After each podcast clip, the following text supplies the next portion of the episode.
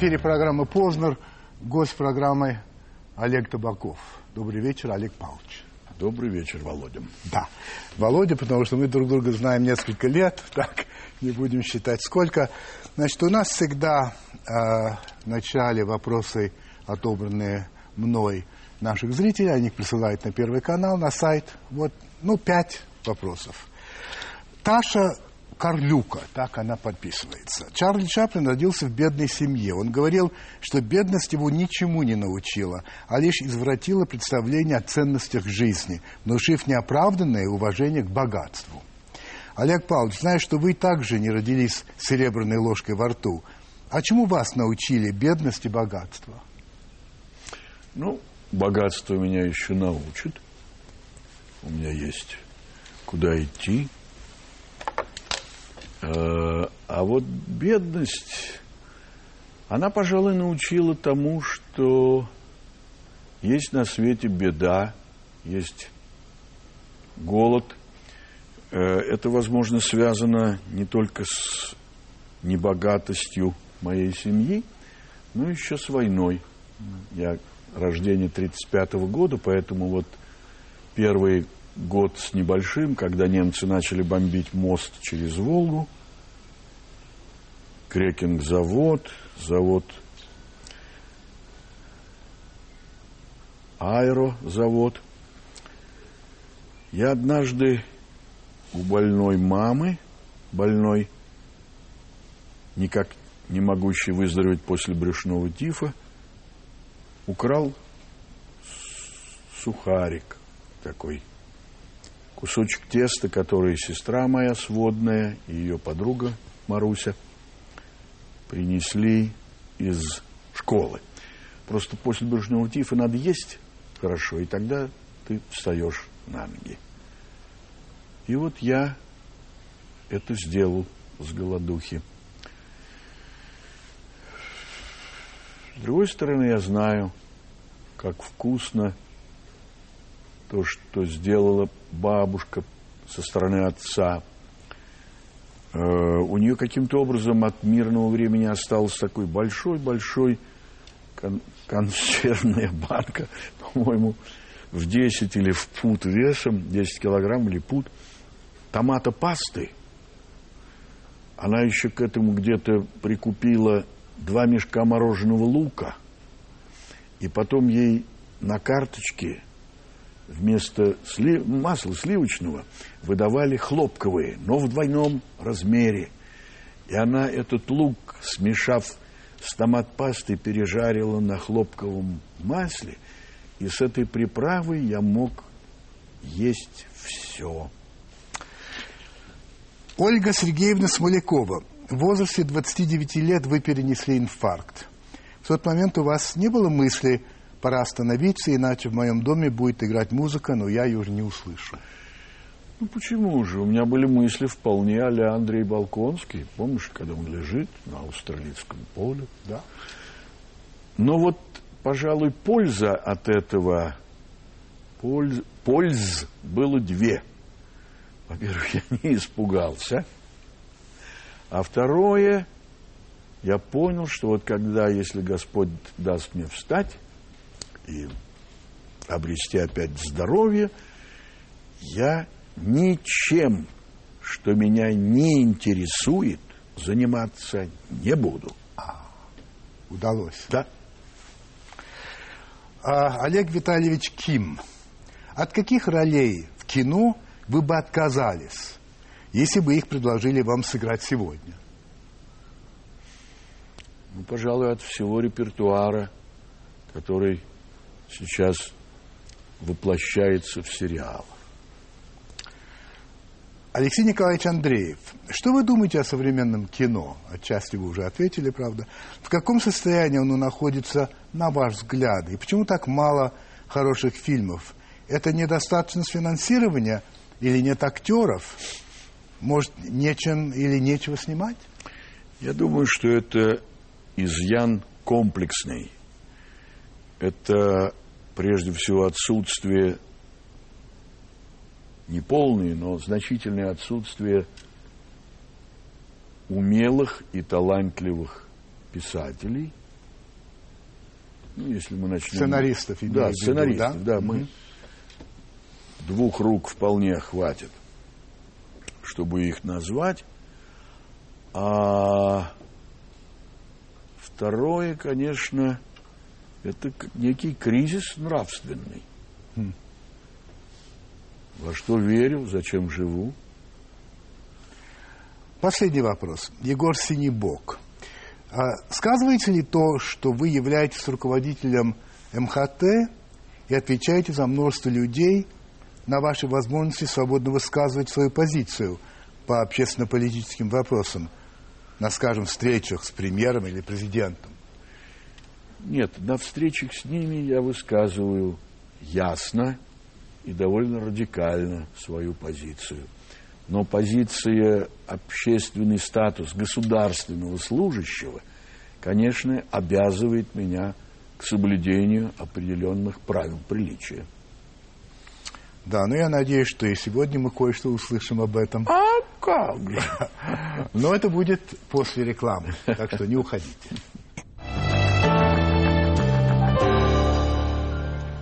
Прошлом году тебе исполнилось 75 лет, и Валентин Гафт написал тебе эпиграмму. По-моему, очень симпатичная, она звучит так. Сегодня, в дни побед, часы признания, когда тебя возносят до небес, отдай все ордена, забудь про звание, чтобы не пришлось платить за перевес. Так вот, а, Я его люблю не только за это.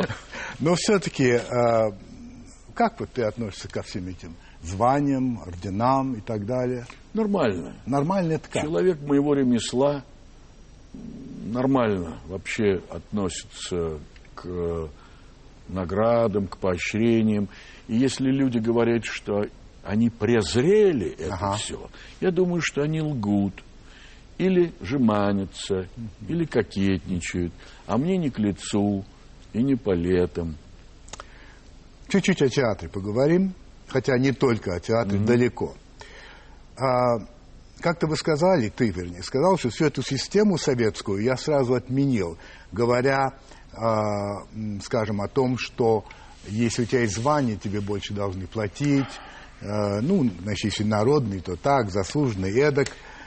Вообще, как ты относишься к этим званиям? Насколько я знаю, их больше нигде нет. Ну, например, если бы сказали «народный артист Соединенных Штатов Америки Джек Николсон», это вызвал бы смех, нет? Нет, Володь, начнем с того, что звания Да. были основаны при царе-батюшке Николае Александровиче II. Так. И там, скажем, ну не буду называть, ну, Кшесинская, она была заслуженная артистка императорских театров. Так. Это выражало определенный статус ее да. или ну, наличие острого интереса к ней какого-то великого князя или, или еще какие-то признаки. Но это изобретение от- отнюдь не советской власти. Я понимаю, но советская власть это развила. Я. Конечно, довела Вот. до. С другой стороны, вот я довольно много работал в Японии, там преподавал, и там есть такое понятие, как национальное достояние. А. И что, говорят, итак, национальное достояние Хирохито Да, такого-то. Да, вот так прямо? Или Акахито, или Да. Хиро. Хито. Ну, ладно. Ты говоришь, что в театре не может быть демократии. Нет. Это абсурд. Это абсурд, это противопоказано. Ну, я не знаю, может быть, демо... ну, нет, это вообще не сравнение, я хотел сказать. Может быть, демократия там в авиационном полку. Нет, не, может. И в театре не может быть демократии. Нет. В театре должен быть хотя бы один человек, у кого голова болит с половины восьмого до Утра. половины первого ночи. Вот так. Ну, во всяком случае, голова его Но пропускает это своего рода диктатор, так Конечно. надо понимать. Да. Это диктатор. Это просвещенный абсолютизм. Да, ну хорошо. Не диктатор. Иногда просвещенный, иногда не очень. Ну, по-разному. У Да, кого конечно. какое образование, у кого какие, понимаешь, пристрастия. Я советуюсь с очень узким кругом людей по тем вопросам, по которым я либо себя считаю недостаточно владеющим объемом информации, либо, ну, это буквально несколько человек, ну, может быть, 3, 4, 5 максимум. Вот и все. И получаешь, и сам, но принимаешь решение. Да. И оно обязательно для всех в Да, театре. Да. А ты ставишь знак равенства между театром и обществом? Нет. А в чем разница?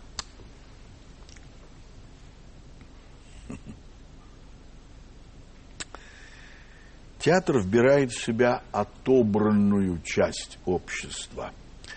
У Немировича в одном из писем есть такая запись. В театр не ходят бедные и больные. В театр ходят богатые и здоровые. Это не совсем точно для советского отрезка времени. В общем, мне глубоко не симпатичного. Хотя это не мешает мне о чем-то вспоминать, потому что я был молод. Конечно. И так Конечно, далее, и так далее. да. Так вот, э, театр это, ну, как сказать, светская религия, наверное. Если сравнить, то актеры, снимающиеся в кино, получают все-таки больше заметно, как мне кажется, крупные, чем те, которые работают в театре. Что они получают за съемочный день и от каждого съемочного дня, а в театр получают, очевидно, зарплату. Володь, я думаю, что все-таки нужно по-другому смотреть Давай. на эту проблему. Давай. А, занятие театром – это занятие по любви. А кино? А кино – это ничейная территория, на которую я совершаю набег и иногда возвращаюсь, так сказать, И не только ты совершаешь на набег. щите, Да, да, а да. иногда со щитом и с добычей. Ты как сказал, что наши люди, я цитирую, по-прежнему тоскуют о социалистической халяве. Да. Это, не явление есть хорошо. общее. Я думаю, что это явление общее, это не есть хорошо. Это Сам- преодолимо? время. Э, так уж от- отошлю тебя к э, государю Александру Николаевичу что же Ага, понятно. который, как, как известно, да, в 1861 году освободил от крепостного права значительную часть населения моей родины, да, и он был очень возбужден от этого и как-то, так сказать, даже не экзальтирован, да. А у него был довольно мудрый такой э, армянин, метис даже, не совсем чисто армянин, граф Лорис Меликов. И он говорил на восклицание государева «Свобода, свобода!» Он говорил, государь, свобода настанет тогда, когда вырастет непоротое на конюшнях поколение. Время. 20 лет. Время. Ну, Время. минимум. Ну, минимум, я, ну, Да. 20 лет считается, это вот э, Владимир Понимаю. Немирович Данчин Слушай, считал, ты- что это... Ты подчас не скрытый монархист? Нет, Нет? нет, Просто, э, чтобы я просто у понимал. деда по, по маме было бы очень большое имение, э, оно находилось в черте оседлости, вот это места Голта, Балта, Бердичев, Пинск, Минск. Короче говоря, значительную часть нужды в зерне во время русско-японской войны дедушка Андрей Францевич покрывал своим урожаем. А ты говоришь, что уже с 8 или 9 лет, кстати, твои слова меня поразили, ты жил, цитирую, по двойной или тройной бухгалтерии, сопоставляя официальную пропаганду с арестами, происходящими или происходившими в твоей семье. Во-первых, кого? Ну, во-первых, не в моей семье, Ага. не в моей семье. А, просто мы спали с бабушкой в загородке. Комната была большая, 49 метров в коммунальной квартире. И у нас с бабушкой была такая загородка, ну, наверное, в ней было, может быть, метров 8 или там 10.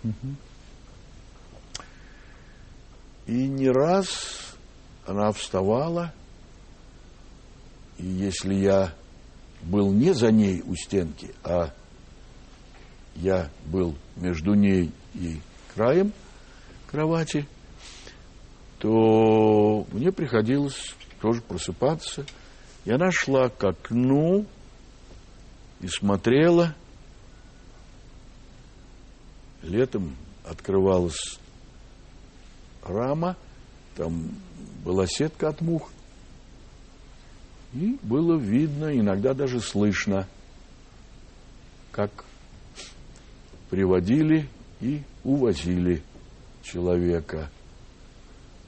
Мне было шесть и семь. Но смысл этого я узнавал из молитв бабушки. Она после этого не засыпала довольно долго, становилась на колени, молилась и довольно ясно формулировала происходящее. Я был вообще сообразительный мальчик, довольно рано читать научился. Хм. И писать. Тебе удается ныне жить по одной бухгалтерии? Да. Я тебе скажу больше, что вот 20 лет. 20? 21. Когда тебе было 18 лет, ты додумался до плана перестройства России.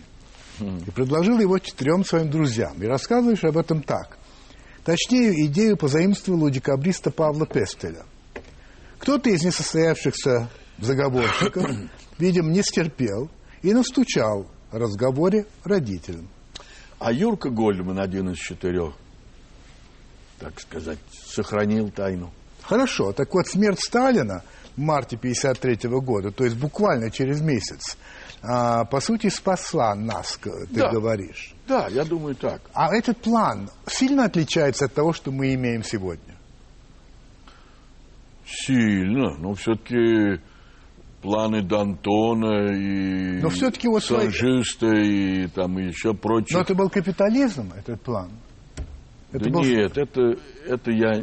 Это... это была рыночная экономика. Что это было? Нет, нет, брось. Что было там В то главное? время я был не столь оснащен. Хорошо. Я политэкономии не изучал в то время. Ну, хорошо, а в чем суть тогда была? Суть в том, что нельзя топить страну мою в крови, нельзя считать человека винтиком, как это гвозди бы делать из этих людей.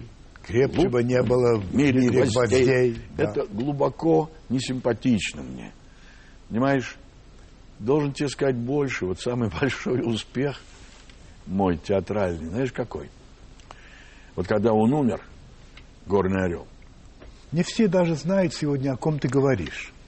Иосиф Виссарионович Джугашвили. Так вот, когда он умер, а руководительница нашего драм-кружка сделала очень ловкий какой-то такой э, радикальный, что ли, поступок. Она собрала замечательные стихи замечательных поэтов Исаковского, Твардовского, Бергольц, э, ну, не стану так, дальше так. перечислять, понятно кого, среди которых, ну, вообще были замечательные строки, да, мы так вам верили, товарищ Сталин.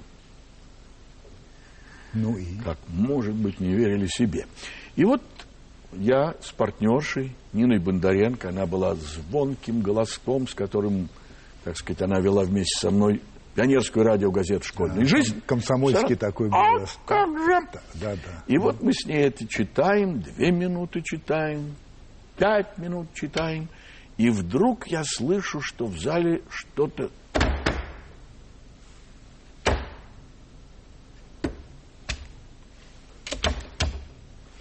это падали в обморок люди, не выдержавшие вот этого стресса любви к ушедшему, усопшему.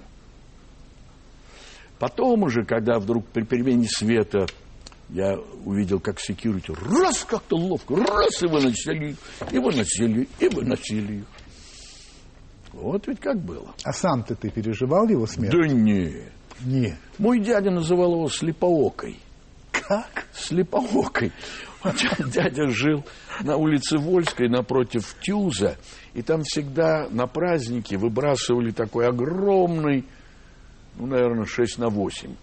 Ну, не, может быть, не 6, может быть, Да это не принципиально. Да? Да, да. Э, так вот, э, дядя мой, поскольку окна его квартиры, комнаты, точнее, большой, которую он поделил на такие лунки, выходили прямо на него. Но и вот он говорил, что вот, Леленька, этот слепоокий погубил 30 миллионов людей наших. Скажи, пожалуйста, как ты относишься вот сегодняшний день?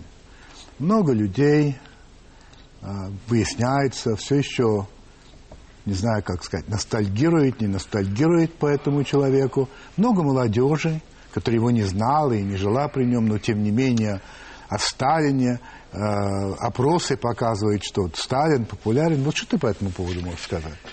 Я не думаю, что большая часть молодежи так думает. Нет. Нет, не может быть. Я думаю, не может быть. Я довольно регулярно общаюсь с молодыми людьми.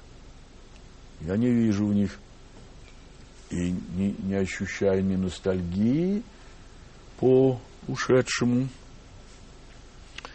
ни особого желания восстановить это все. А может быть, это связано с чем-то другим. Вот ты как-то, ну, не раз говорил об, об э, Вампилове, замечательном драматурге, да. Который первым поставил такой диагноз болезнь советского общества. Он назвал это рак совести. Да. Во-первых, рак... Ну, это я называю, это может быть... Э, Хорошо, Саша пусть. А как насчет вот рака совести? Может быть, эта болезнь все еще не, не ушла в прошлое? Может быть, и сегодня это я как-то... думаю, что эта проблема наличествует. Понимаешь, ведь понятие из Окфордского словаря, где после intelligence, э, да, есть ну, расшифровки, да, то-то, то-то. Есть даже одна расшифровка российский, русский интеллигент. Интеллигент, да. да, да. Так вот, русский интеллигент – это тот человек, которого заботят судьбы людей, живущих хуже, чем он сам живет. Ну, беднее имеется в виду, ограниченнее. Ну? Вот и все. Это не вполне восстановлено. Я думаю, что это, так сказать, находится даже не в том размере, в котором это находилось в 1913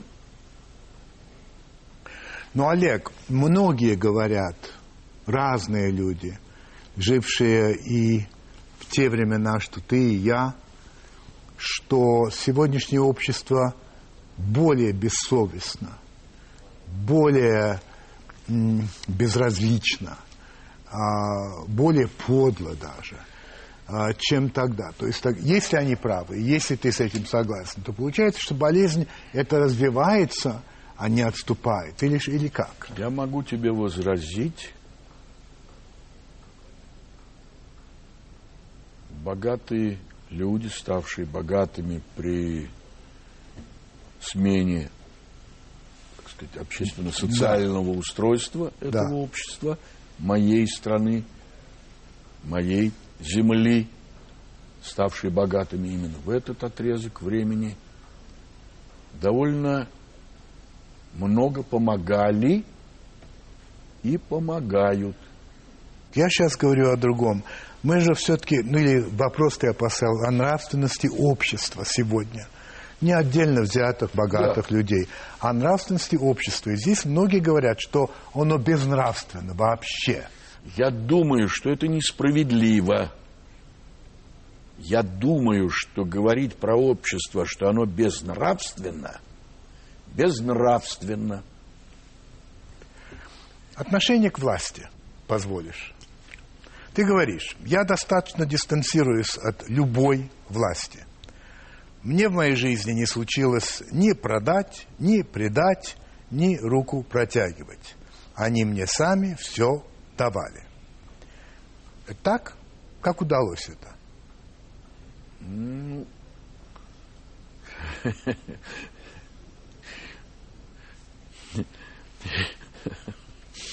О, если бы я только мог, хотя бы отчасти, я написал бы восемь строк о свойствах страсти. Ну, это же, ну, как тебе объяснить, Володь? Ну, ну говорить так сам про себя как-то неловко. Я же не произвожу впечатление дуракам. Нет? Абсолютно. Вот. Я Абсолютно хитрый. хитрый. Так тут может, извини, конечно. Да. Кстати говоря, Да. у моей дочери, Да. А, которая любит котов больше, чем собак, Да. в отличие от тебя, Да. ты любишь собак, Да. у нее есть кот. Да. А, зовут его Занзибар. Он ярко-оранжевого цвета. Недавно я с ним разговаривал, Да. и он меня спросил, как поживает Матроскин. Так вот, Матроскин не имеет отношения к тому, о чем мы сейчас говорим. Ты знаешь, Матроскин, это, по сути дела, герой, герой времени 90-х. А, Он, он, по сути дела, из немногих, кто слова маршала Киммерстена перевел на русско-кошачий, да, Ну. и выстроил, как говорится, опору на, на свои силы. Хорошо. Значит, вот твои слова. Из всех правителей российских, при которых существовал МХТ, включая государя Николая Александровича, только полковник Владимир Путин по-человечески, участливо и внимательно решился оказать театру помощь. Это правда. Чуть раньше ты сказал, что ты всегда а, достаточно дистанцировался от любой власти. Вот эти слова не говорят о дистанции. Они говорят о другом. Не? Ну, я думаю, что все-таки надо учесть, что и Владимир Владимирович когда-то был молодым человеком, а я в то время уже был довольно известным и сильно мелькающим на экранах или на экранах телевизоров. И вообще в это время и Кот Матроскин уже... Кот Матроскин он кто? Он ведь в свое время Василий Иванович Чапаев. Вот как был для Бориса Бабочкина Чапаев. Это правда, да. Это Ну я вот, знаю. герой нашего времени.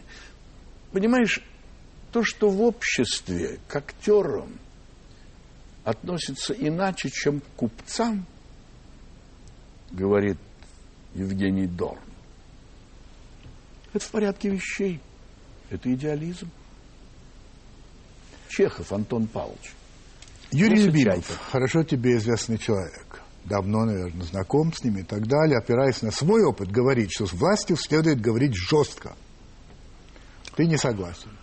Э, Со всеми надо говорить ровно и уважительно, стремясь понять логику визави. Я думаю, что слова Юрия Петровича все-таки в значительной степени относятся к советской власти. Несомненно. То есть я тоже так И думаю. я могу понять тогда. Тогда это в контекст мой, моего представления о деле и об обществе укладывается. Если он так сейчас, не, Не знаю. не знаю, Не я тоже знаю. не знаю. Хорошо. Кроме, искусства, э, кроме искушения властью, есть искушения, предлагаемые властью, считаете вы. Вот какие вам предлагают? Какие ис- искушения? Ты как-то это говоришь? Вот что? Ну почему? Борис, Никол- Борис Николаевич Ельцин, первый наш президент, он предлагал мне быть министром культуры. Это искушение? Ну, до некоторой степени, наверное. До Но некоторой- тебе я- как-то так захотелось хоть в какой-то момент? Нет. Нет. Я много знал. Я много знал к тому времени, с чем это связано. Или там я депутатом э, Госдумы. Нет. Э, человек моего ремесла не должен этим заниматься. А вообще как ты относишься к Борису Николаевичу? Я люблю его. Понятно. Ам, ты говоришь так, если... Хотя вижу, Ну, это не важно. Ты сказал то, что ты сказал. да, Если следовать политическим изменениям, освинячиться можно. Как-то ты сказал, освинячиться. Да. Получается, что, ну вот, э, во-первых, часть страны, очевидно, ходит среди этих освиняченных. Ты сам был членом партии? А как же? А, был. Олег Николаевич Ефремов повел меня и Женьку Евстигнеева в Неву. Мы заказали, выпили, и он сказал, ну вот что, надо в партию вступать, иначе просрем театр. Почему? Потому что членами партии надо было парторганизацию создавать. А членами партии в тот момент был Маланин, Это кто такой? это зав монтировочным цехом, два пожарника, Леня Эрман, он в армии вступил, нынешний э, исполнительный директор, директор Да. э, современника, и сам Олег. Надо было ячейку создавать. Тогда к нам отнесутся всерьез, сказал Олег. И мы, сильно понурившись с Женюркой, сказать, да, понимаем. Хорошая история. Это правда, а не история со всеми вытекающими. А потом опять выпили, нет, наверное? О, как тогда-то вот и началось. Да, говорят, вступил по пьяни, да? Да. А, довольно жестокое или жесткое заявление с твоей стороны. Пусть выживет успешный, а остальные умрут. Это ты всерьез? Это относится к нашей неизбывной, равнодушной, в общем-то, тезе всем ровно и так далее. Помогать надо идущим вперед. Театр, как утверждали учителя, это как велосипед. Он либо едет вперед, Либо либо, падает. падает. Другого не дано.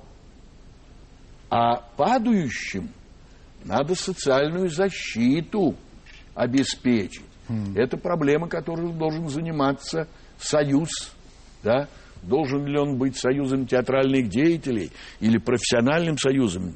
Это не моего ума дело, но я явно понимаю, что по части социальной защиты большой недобор. А по части ля-ля тополя в избытке. Скажи, пожалуйста, это вот меня лично волнует. Я люблю театр, хожу реже, чем, чем хотел бы, но так получается. Я люблю Но иногда, театр. ну, ты любишь. Я попадаю иногда на пьесы, которые меня совершенно поражают в смысле того, как они поставлены. Ну вот, скажем, я э, очень люблю Сирано де Бержерак. Я имею в виду и книгу, и, Да. и пьесу, и так далее. Я очень хорошо представляю, каким он был, Сирано, и как он выглядел. Я понимаю, что Сирано без шпаги это как-то ну, не может быть, потому что шпага – это часть и так далее. И в, в одном известнейшем театре и постановка известнейшего нашего а, режиссера. Он в пижаме все время, без всякой шпаги. И мне говорят, он так видит. Сударь, Я где, хочу- Где может быть, где может быть, где может быть, где- Я хочу спросить, что значит так видит? Так написал Растан. Не нравится? Напиши свою пьесу. Да ладно, не Ну, надо всерьез. Э, как это называется, это многие знаете, этим занимаются. шутники. The bread of the sieve cable. Знаешь, что это такое? Нет. Бред сивой кобылы. Ну, что это такое? Ну, зачем это? Это нехорошо. Это называется... Так и Чехова так Ну, ставит. зря между- потраченные государственные деньги. Если бы свои деньги, тогда ладно. Одевай в пижаму. А если на государственные, давай рапиру в руки. Нет, ну это не надо даже обсуждать, по-моему. Но есть люди, которые совершенно серьезно говорят, ну имеет же режиссер право на свое прочтение. Да, конечно, имеет право, и это правда, и это так, и это верно. Но, повторяю, надо иметь культуру, да, надо иметь образование, и надо иметь совесть. Да. А то так получается, моя совесть пишет дома повесть. Я, знаешь, эм, наверное, э, просто принцип такой. Я не задаю вопросов людям, приходящим в эту программу, об их личной жизни. И мне это кажется неловким и неудобным, и я этого не делаю. Правильно делаешь. Да, я только спрашиваю тебя об одном. Старший сын Антон, с которым я, ну, знаком, не то что близко, Да. но знаком, не раз виделся и так далее. Он же ведь, если я правильно помню, хотел быть актером, или начинал с того, но не стал. Не жалеешь ли ты о том, что он все-таки не пошел по твоему Э, пути? Я думаю, что он для этого слишком добрый и нечистолюбивый человек. А что, надо быть недобрым, чтобы быть актером? Нет, Чистолюбивым, я понимаю. чистолюбивым Да, обязательно. да. Обязательно. Ну, он как-то умудрялся, что ли, ну, не умереть от разрыва сердца, когда ему не давали долго, скажем, ролей Послушай, или еще он же очень успешный предприниматель. Да, Там доброта не то, чтобы уж очень. И честолюбивие это как-то так да, требуется. но вот я знаю просто, что он помогает людям. Хорошо. А ты доволен своими отношениями с ним? Я его люблю. Отношения. Вот, я, давай я отступлю. У меня были очень сложные отношения с моим отцом. Я его очень любил, и он меня очень любил. Но, по сути дела, мы стали друзьями вот только последние пять лет его жизни. Вот я тебя об этом Твой спрашиваю. папа был человек непростой. В отличие от меня. Да, ты прост прямо, Вот. как Кроксворд. Непростой, это правда. Понимаешь, но он был интеллигентен, порядочен и, как бы сказать, человеколюб. Ну, возвращаясь, значит, у тебя с Антоном вот отношения нормальные, но Да. та- такие, они тебя Да. устраивают. Да, я просто, я просто вижу, как вот, как я становлюсь старше, и он хочет больше меня видеть. То же самое я испытывал при старении моего отца. Говоря о том, что понятия нравственности, интеллигентности и верности не меняются, а ты вспомнил три трагических случая, которые лично на меня произвели сильное впечатление. Во-первых, что твой дядя, будучи эсером, получил задание убить одного Это из... мой дядя, Ну. ну, старший брат моей мамы. Так, значит, э, получил задание убить одного из крупных землевладельцев, не смог этого сделать и застрелился сам. А у тети твоей был роман с директором гимназии, она забеременела, и чтобы не упала тень на любимого, покончила жизнь самоубийством. Да, это правда. И, наконец, в 70-х годах ты дал почитать одной женщине самоиздатскую копию в круге первом. Она была арестована, от нее требовали сказать, откуда у нее эта книжка, и, не желая выдать тебя, она повесилась в тюрьме. Во-первых, как тебе живется с памятью об этой женщине? Ты не можешь, наверное, забыть. И второе, как ты вообще относишься к самоубийству? Ведь это м, с точки зрения христианства это грех великий. Конечно, грех. Но ну, думаю, что я мужчина, и мне вспоминать и то довольно тяжело. Ну, не хочешь, не надо. Не в этом дело. Конечно, грех, но... Но это же от отчаяния делалось. Это Конечно. же от невозможности какой-либо какое-либо примирение с самим собой получить. А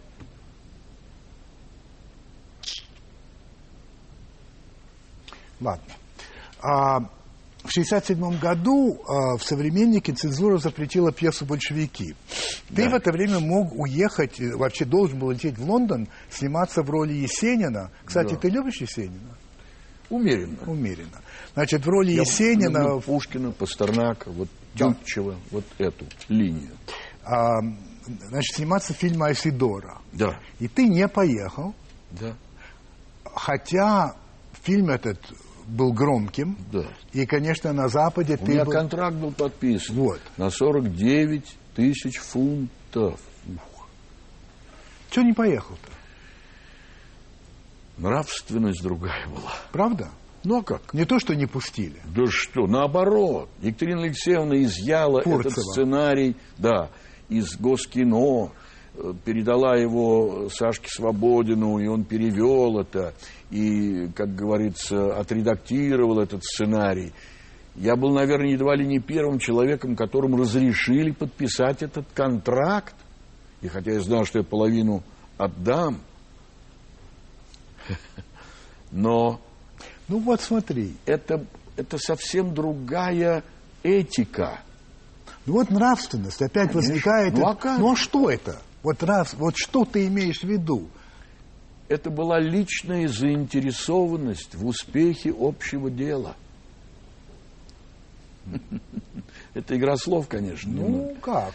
Но я понимал, что если... У меня роль была не главная. Одна из рядовых ролей в, это, в в пьесе Шатрова – большевики. Но я не мог себе этого позволить. Э, Конфликт между Екатериной Алексеевной Фурцевой и Романовым из Глафлита был столь серьезный, что кто-то, наверное, должен был положить партбилет. И все прочее, отсюда вытекающее. Но на этой чаше весов лежали очень большие по тем временам деньги. Да не только деньги, это, по сути дела, я И карьера, прорывался. и карьера. Ну, конечно. Для- Я став- да. становился европейским киноартистом. Вот и все. А уверяю тебя, ну, там уж, как говорится, Господь бы или кто там. Я тебе задам противный Да, вопрос. давай. Вот как ты считаешь, вот твои товарищи тогдашние поступили бы так же, как ты? Не отвечу на этот вопрос. Не знаешь. Не знаю. Но я так поступил, и мне было от этого приятно. Еще бы. Это я понимаю. Это я понимаю. Еще один вопрос. Значит, а, спустя три года после вот этого случая ты оказался в Америке, и, насколько я понимаю, у тебя там был роман а, с дамой, с девушкой из очень э, такого влиятельного клана, ам, который был владельцем и, может, остается владельцем газеты The Washington Post. Это одна из самых престижных и самых богатых газет Соединенных Штатов наряду с Нью-Йорк Таймс. Тебе предложили остаться, ты вернулся. Вопрос, почему вернулся? И, во-вторых, не сожалеешь ли ты? Не сожалею, я вообще ни о чем не сожалею. Вернулся, потому что я незадолго до этого решил стать директором театра «Современник», а резон этот был рожден, в общем, болью от того, что наш вождь, учитель, вдохновитель всех наших и организатор всех наших побед Олег Николаевич Ефремов покинул театр «Современник». И 14 лет моей жизни, лучших лет моей жизни, я полагаю, что какая-то часть в успехе этого театра и мною положена, так сказать, вложена. Как же я мог это сделать? Я решил стать, и я Ладно, напоследок совсем простые вопросы. Вот среди всех ролей, а ты сыграл их больше ста, а, причем с большим гаком, насколько я понимаю. Да. Есть ли какая-нибудь, или там две-три, которые тебе особенно дороги, которые ты можешь назвать? Вот как-то вот, потому что, скажем, а, разные люди, думая о, тебя, о тебе как об актере, вот выделяют то или там, нет, там, Обломова или еще что-то. Вот для тебя что-то есть такое? Володь, я думаю, что очень важный, э, так сказать, ну, как это, месседж теперь говорят. Ух ты! Импульс, Да-да. посыл. Это первая моя роль на профессиональной сцене. Это пьеса «Розова в поисках радости». И это первая моя роль дала мне зрительское признание в той степени, что вот можно было не протягивать руку всю оставшуюся. Сколько лет тебе было тогда? 22. 22. А есть ли такая роль, которую ты мечтал сыграть, да так и не получилось? Да. Например. Эрик 14. Кто-кто? Эрик 14. А, Par example. for example, да. Или э, Ричард Третий, Калигула. Ригар- Ричард Третий Шекспировский? Шекспировский, да. Калигула. Да. Ух, да. Я представляю. Я, я немало знаю про это. Это я представляю, да. А, закончим вот каким вопросом. Прежде чем дать слово известному тебе Марселю Прусту, Да, да. а, с твоей слова, любую хандру преодолеваю при помощи стакана беленькой и 12 часов здорового сна. Это такой рецепт универсальный, ты считаешь? Да. Универсальный. Абсолютно. Это признак здоровья душевного. Марсель Пруст, Да. о чем ты больше всего сожалеешь? Как мало сделано, как много пережито. Мало сделал. Какова твоя главная черта? Наверное, что ли, коммуникабельность. Какова твоя главная слабость? Доверчивость. Что такое для тебя счастье?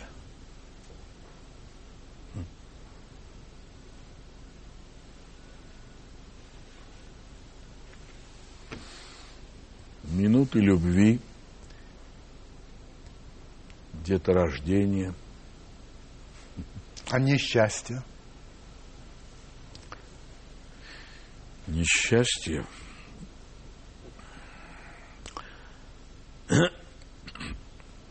Я репетировал в подвале, там на улице Чеплыгина, дом 1А.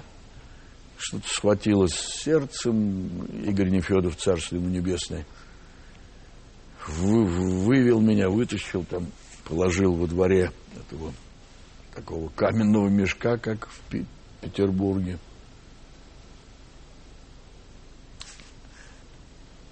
И я увидел, как по длинному-длинному такому, там арка есть на Чеплыгина.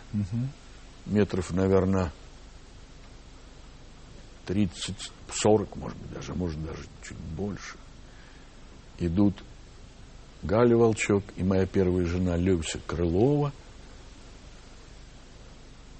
Я знал, что они поехали к маме, которая лежала в больнице. Я понял, что мама умерла. И я, как сказать, стал старше. Понятно.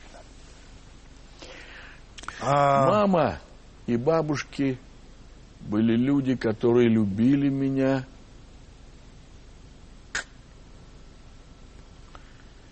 Я думаю, что я до сих пор защищен их любовью. Если бы дьявол предложил тебе бессмертие без каких-либо условий, как? Ни к чему. Твой любимый литературный герой?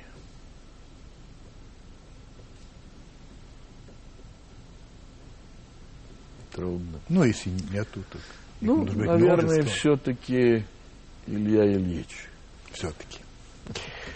А, Обломов. я по- Да, хорошо, что ты сказала. то Ну да.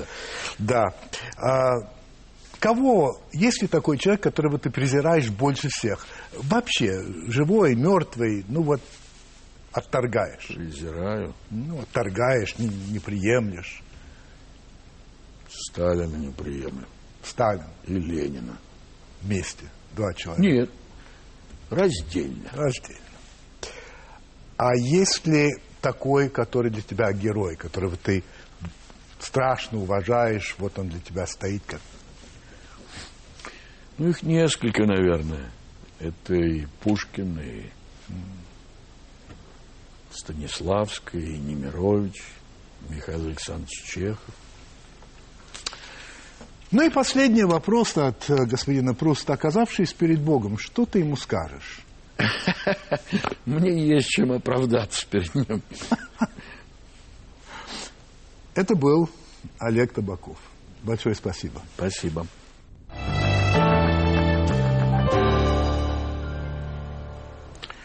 Недавно на одном ужине я принял участие в таком надоевшем мне самому споре о том, следует или не следует вернуть э, на площадь, на Лубянскую площадь памятник э, Феликса Эдмундовича, Дзержинского, э, причем эта площадь носила его имя э, с 26 -го года по 90-е годы. И вообще, стоит ли, может быть, и вернуть площади вот название площадь Дзержинского.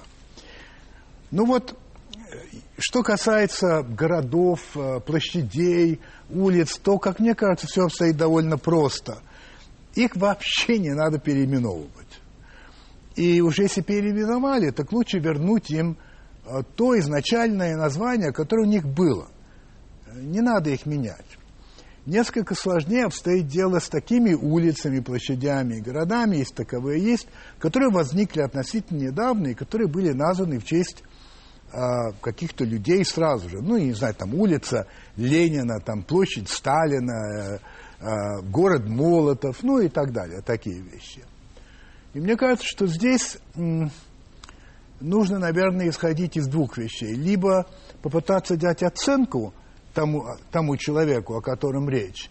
если сделать вывод, что все-таки этот человек вредный, скверный, э, для страны отрицательный – то, может быть, и следует как-то изменить это название. Но есть другой способ. Э, например, там, где табличка висит, там улица такого-то, Ивана Ивановича Иванова, то под ней еще табличку, а, разъясняющую, кто он был, для истории.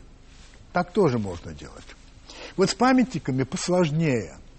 Вот представим себе, что памятники имеют настоящую художественную ценность. Вот прекрасно сделанный памятник, как, например, памятник Дзержинскому.